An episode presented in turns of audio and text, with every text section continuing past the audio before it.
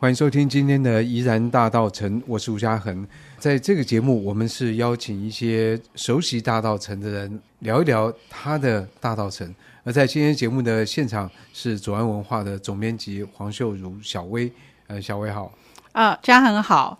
那其实我觉得大道城城是一个开放的空间嘛，所以每个人都会去，然后每个人在那边有不同的经验。不过必须承认。我是那种在台北城南长大的小孩哦，是我们的从小就不会越过铁路以北。铁路以北是哪个铁路？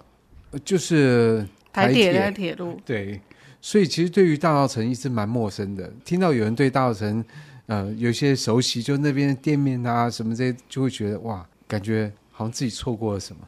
对，可是我应该要先澄清一下，就是说我就是那个不熟悉大道城的人。我对大道城的不熟悉呢，很可能跟家人有的比。但是为什么是今天要上这个节目呢？啊，好，应该先讲为什么愿意上。我明明对大道城一点都不熟，可是呢，我觉得这件事情很有趣。就是说，当大部分的节目在访问对大道城熟悉的的时候，其实它是一种内行人，我们说行行来的人的看法。但是，呃，像我们这样子，到了年纪很大才知道大道城，或者是说只闻其名而不见其人，有一天终于见到，哦，原来大道城长这个样子啊的这种外来人的观点，嗯，我觉得其实也蛮有趣的。那我们这些外来人怎么去认识大道城？我觉得也许可以提供给想要了解大道城的人，就是一点参考。那你怎么认识大道城？嗯，其实我算住在台。北吧，你知道那个呃，因为你们因为 对对对，这件事情要先讲清楚，是因为我这样讲是有我的道理的，因为你就是生在台北嘛，那你们就是台北人，但后来天龙国是很很晚很晚才有的才有的说法。嗯、可是你知道哦，我其实从来都不是严格定义的台北人，我是台北县人，就是现在新北市人。新北市。那我的父母亲是从彰化移民到北部来的。那我们移民到北部来的时候，我们其实是落脚在台北县。这个接下来我待会讲，就是我们跟大稻城之间的关系。好，所以其实对我们自己来说，我们从来都不会觉得自己是台北人，因为我们是彰化来的嘛。所以我们自己已经住在台北县喽。那如果我们要去，譬如说大稻城这种地方，或者是过桥去念书，因为我从小就念台北的学校，我就会跟爸爸妈妈就是说，哎，我。我们现在我们来去台北，台北哦，你要去台北？对，我要去台北。我们要去台北念书啦，就是我们要去台北，我们要去上课，来去台北。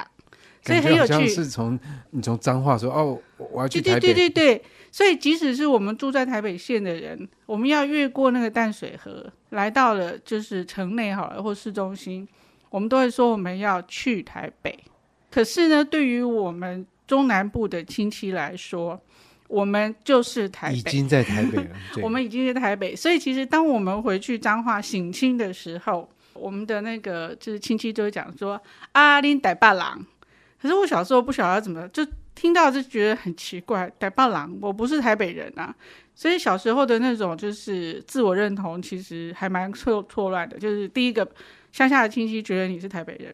然后我们自己觉得自己是彰化人，当然现在因为新北市有了他自己的一个行政区，然后也人口很多，然后也有就是非常多的资源，已经慢慢有人会说自己是新北人了。可是我们小时候不是这样子。好，那回过头来讲，那这件事情跟我和大稻城的关系是什么？严格说起来没有关系。好好好，这样讲，我们跟大稻城之间隔了一座桥，这件事情其实是蛮重要的。台北桥。对对对对对，现在叫台北大桥，对不对？以前叫做台北桥。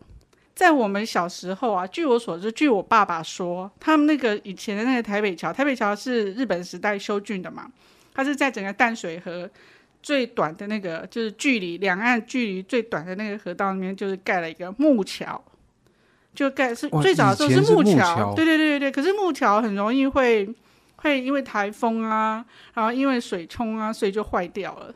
看起来是这样子，到到第三次改建的时候，就是那时候已经是战后了。第三次改建的时候，它就变成了铁桥。其实铁桥很漂亮，很棒啊。然后我爸那时候，我们是住在那个一桥之隔，而且你看吧，我们住在一桥之隔什么地方？来来问你问你问你问嘉恒有关于地理的事情，台湾地理，请问台北大桥过去那个地方叫什么？三重吗？哎，对对对对对，三重。好，那我再问你，我不知道你有没有搭捷运？那三重在过去的行政区是什么？新庄吗？哎，对对对，新庄。当当然在北一点是那个泰山五谷吗？那些？泰山五谷，对对对对。然后还有泸州啦。哦，对对对对，嗯、就是对泸州，泸州那边就会比较接近，靠近淡水那边。那所以其实我们家以前就是住在一个很奇怪的地方，就是说说穿了，我这辈子就是一个住在边缘地区，过着边缘人生的边缘人。是什么意思呢？就是你要说我是新庄人，新庄人一定也会嗯不 OK。说我是三重人，三重有人说嗯不 OK。为什么？因为我们家小时候是住在三重跟新庄中间。对对对对。距离大家所知道那个新庄老街那边还嗯蛮远的，然后呢，距离大家大家说小时候什么黑道很多的那个三重其实也很远，我们就是在那个中间，它是一个什么样子的概念呢？而且它不叫做沙顶埔，它叫做李顶埔，叫二重埔。那我们那边如果一定要说有一个很重要的地标，它如今也已经消失了，就是味全哦。味全的工厂非常非常非常非常。以前我们小学远足回去，你们远足，你们小学远足就是味全对不对？一定要什么立百代铅笔啊，对，立百代铅笔，那都是在哎，我告诉你，那可都在我们台北县呐。是，而且最喜欢参观像这种味全工厂，因为通常参观完就会有一就会有冰淇淋啊，或者或者一瓶一瓶什么果汁，或者果汁果汁牛奶的。那如果是立百代，就会有那个铅笔铅笔。我跟你讲，我们小学参加过保利达，保利达也在我们台北县。好，回过头来说，我小时候因为是住在那样子的地方，所以其实我们家最常常如果是进台北，我们通常都是走台北桥，因为后来还有一个更新的桥是中心桥，那个是比台北桥要晚一点。可是当然后来我就走中心桥，为什么？是因为我就念会到中心桥那附近的小学，我念福兴国小，就是那个哦，啊，天桥上的天桥上的魔术师，嗯，天桥上。就是这个中华路那边，对对对对对对对，距离中华商场最近的小学就是嗯，就是敝校。那个时候我念福兴国小的时候，我就会走中心桥。可是在，呃我还没有去念小学之前，我们家要进市区的时候，我们通常都是走台北桥。台北桥就有一个很有名，我们不会叫它台北桥，我们叫它大桥，大桥卡，大桥头。就大桥头啦，大桥下就是这么来的。那为什么大桥头跟大桥下那么的重要？是因为其实我记得我爸有跟我说，可是到底我们小时候有没有印象，我也不知道。但是我们一直都知道，大桥头下面其实是非常多，就是临时工会去那边聚集的地方。嗯，今天如果有人要找临时工，就到那边去。对对对，那有人想找工作。也是到那边去对，对，所以其实很多从中南部上来的人没有一技之长，他只能够。他一大早就先到那边，他们会每天早上很早很早的时候就会去那边看看有没有什么工作可以做，那就会有一些钢头，就是工头，他们会去那边找对，然后呢，他们就会坐上那种。你知道，就是那个后面车导可以打开的，然后人就上了那个车，然后就小货车嘛，对对对，那小货车，需要十个人，哎，你啊，你啊，对对对，然后十几二十几个人就坐那货车，就今天去那边做工。所以其实我们现在所说的很多跟大桥头有关的饮食，都跟这个有关。呃我自己猜了，当然我不知道，也许你去问那个美食专家，他们有不同的看法。我觉得我们应该把大桥头的那种劳动阶级的人吃的东西，跟我们待会要跟他讲，就是迪化街的这一些做生意的人的饮食方式，也许要分开来看。但这件事情我还没有真的开始去研究，因为我觉得我应该要先吃吃看呐、啊，每个地方都去吃吃看，我才能够分辨得出来，在什么样子的交界。或者是在什么样子的，就是区段，那里其实主要是给就是劳动阶级吃的。如果劳动阶级，他一定会大，修个短袜，修个短袜，然后呢吃得饱，然后呢要有热量。可是迪化街那些做生意的人，他们可能不会那样吃，因为他们的体力活没有那么的重。他们是做生意的，他们是有店头的，然后他们是做行销。哎，可是迪化街如果照这个老郭所说，这以前还有牛车啊或什么，然后你不管做批发零售，也都需要有工人来是扛货啊。对，这个没有错，所以我才要说，我们要谈谈论到就是大道城这边的饮食文化的时候，它一定会有一些分布的区位。也就是说，如果真的是在那个就是你看到迪化街上的这种就是做生意的店头。他们不会给你修个短化的东西，他一定会在一个就是譬如说大桥头或者桥头那一边，又或者是说再更远一点，就是啊、你经过了那个现在的民权西路，再过去重庆北路那边才有。我猜啦，而且如果你去过盐山市场，请容我说一下，我其实与其说我比较常去混那个迪化街这一边，我还比较常去混盐山市场。不，那也算是大稻埕的范围嘛？是吗？我也不知道算不算，但是是，但是我比较常去混盐山。那后来我我听一个呃我的朋友说，其实盐山那边大部分也都是外来的移民，就是从中南部来的人，他们后来聚集在那里。他们原先因为在那边做工。所以就是提供给工人吃，那慢慢慢慢的，他们就在这边安家落户，然后就做了很多特色。你们难道没有发现，你如果去盐山市场，它大部分的这种饮食话都是什么云林啊、嘉义呀、啊、台南呐、啊？可是台北本来就好像没有什么叫台北小吃，你知道？哎，可是如果你要讲。真正城内哦，就是大道，就是迪化街的那个最精华那边的那一些人，其实他们的那个饮食的口味，确实就是很在地的。举个例子来说好了，例如说，我问过老郭，他吃饼嘛，就吃饼或者吃一些就是甜食。那你知道那个义美第一家就在延平北路嘛？对。那所以那义美大家都知道，我是我们台湾的就是很有名的本土品牌吧？对。那我就问老郭说：“哎，那你不是会去义美买饼吗？”你知道，他就他就露出那种义美啊，你知道他的意思就是说，义美不是他的第一品牌。就对我们这种外面的人来说，我们就觉得义美就是第一品牌。对对对对对，因为他就是最有名。然后他就跟我说：“不会啊，譬如说他要买油饭，他就不会去义美买，就是订油饭，就是小孩子啊，就是出生啊什么的订、嗯、不会订油饭对。”我就说：“那你订谁？”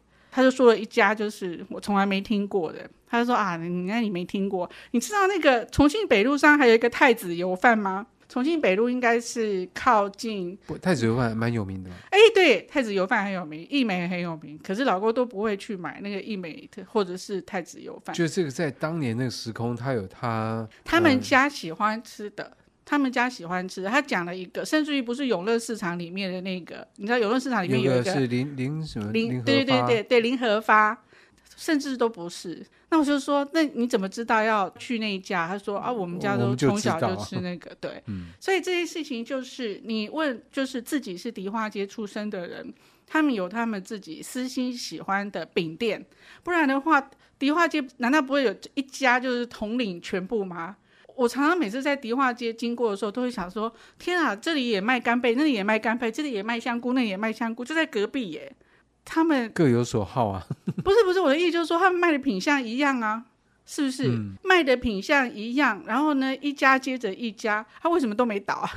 对不起，就是很突然讲到我们做出版的，没有。于是我就开始在想，从做出版的角度，如果你是外行人，你就会觉得，哎，家行做的书。你以前在别的公司，那我现在在那个读书共和国，会觉得我们做的东西都一样啊？为什么我们还那还有别的啊？我们有这么多出版社都在做看起来是一样的东西，为什么不会杀到见血？然后为什么不会都倒？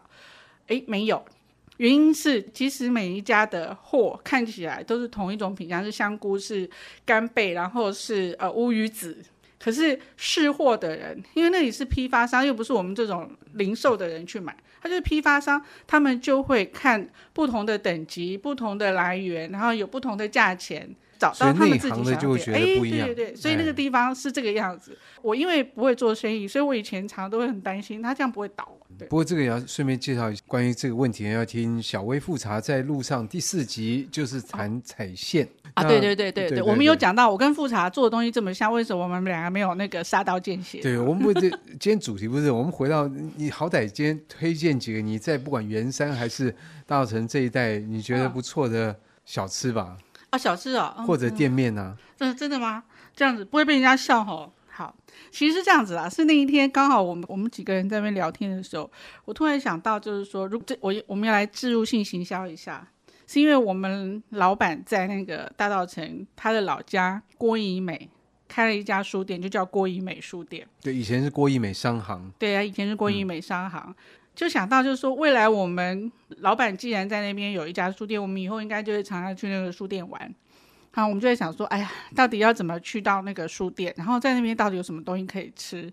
我们总不能够都是吃都在那边。对对对对对对对，因为真的不知道到底能吃什么，于是我们就在那边聊天，然后我就随口说一说，我就说啊，对啊，在那个大稻城有一个长老教会，它是在那个呃凉州街。跟重庆北路平行，但是跟凉州街垂直的一个叫甘州街的地方，总之都是一些中国北边的那个西北西北，真的很奇怪哈。对了，好，那这件事情我们就不用再呵呵 我们不用说，但是这是甘州街，就是那个甘肃的甘，甘州街那上面有一家那个长老教会的教堂，然后就大稻埕长老教会教堂，那它旁边它旁边有一家店面，真的很有趣，它叫做假能脆。加能脆，加能脆就是吃两口，吃两口，对啊，你可以把它翻成吃两口。那为什么是吃两口呢？他的意思就是说，因为东西少少的，你也可以两口就吃完。好，那这家店有什么有趣的地方呢？他们家呢，在夏天的时候卖冰，冬天的时候卖热的。这是什么意思？就是说他们夏天的时候会卖一种，就是四种料的料的串冰，不是不是说他们卖米苔木，然后卖那个大红豆，然后仙草。跟荤桂，他们的婚柜是没有加栀子，就是没有用那个黄栀子去染色，嗯、所以它是透明白色的东西。哦、所以不是黄色的，他们不是是白色的，嗯、白色的那个婚柜，然后就卖这四样东西。然后呢，整个夏天就只卖这个耶。然后呢，你夏天经过的时候，厉害啊，才能。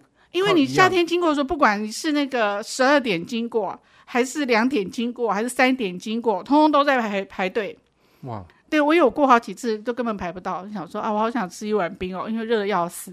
结果后来有一天，我终于吃到了，然后就觉得，嗯，真的很好吃。那真的很好吃，好吃在哪里？因为它的米苔木很 Q。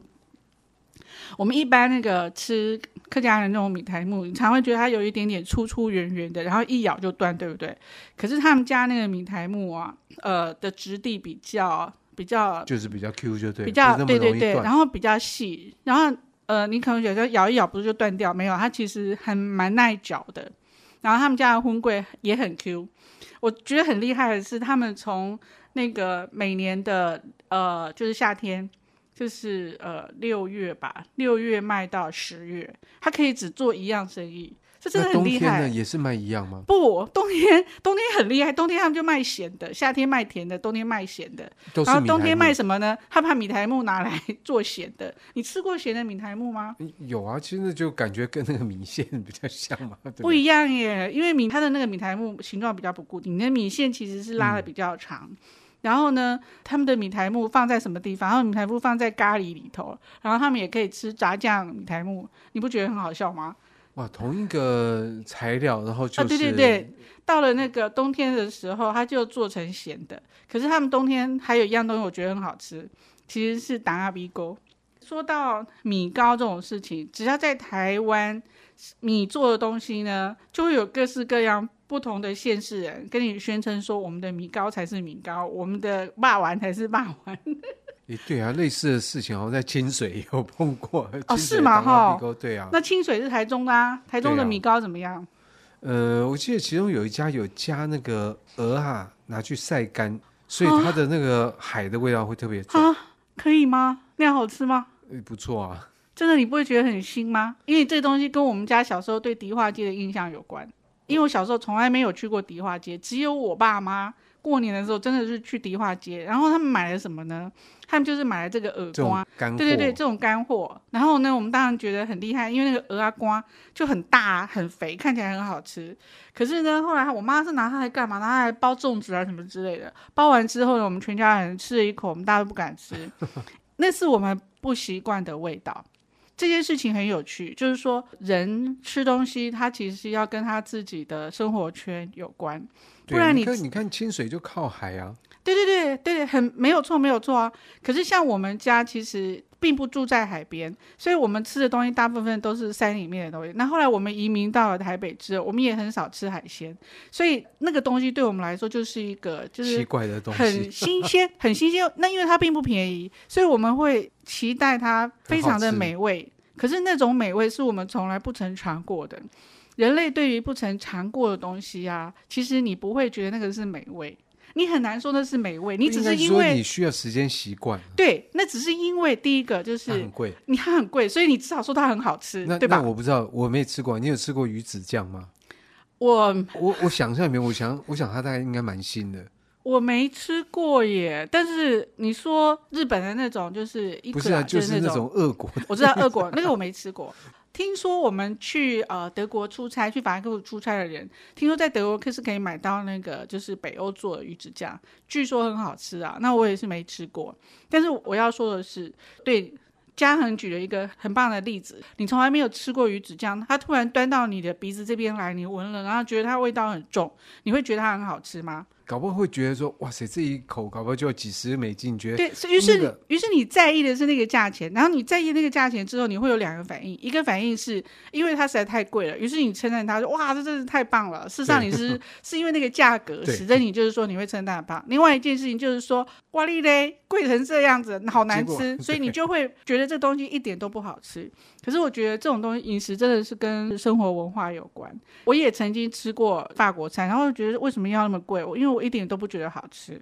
可是我觉得不好吃，其实只是因为我还不习惯，就是就是法国菜。我我们说的不是什么多高档。我的意思就是说，不要说什么是去吃什么米其林三星或者什么东西，你根本就是还没有吃米其林三星的那种生活方式。你就算现在去吃米其林三星，你也不会知道啊。吃大麦。对，你真的不知道那到底是好吃在哪里。讲回讲回大道城的小吃，对对对，讲这家之外还有没有别的？他就是，然后他还有一件事情，其实因为大稻城以前它是靠淡水河，所以其实它会有非常多的渔获。呃，如果你现在到迪化街要往北走，大概是一段快走完，要到二段的那个一段那边，那就有很多家做鱼丸的，做鱼酥的。哎，对耶，我有注意到。哎，其实真的值得去试吃哦，就是而且没值得 试吃。没有没有不，我的说试吃就是说试吃就是去试着不同的鱼丸店，哦、嗯，去吃吃看。那因为讲清楚，它其实也是应该是从那边。那边买来的来买来的那个鱼丸，所以他们家的鱼丸汤还真的很好喝。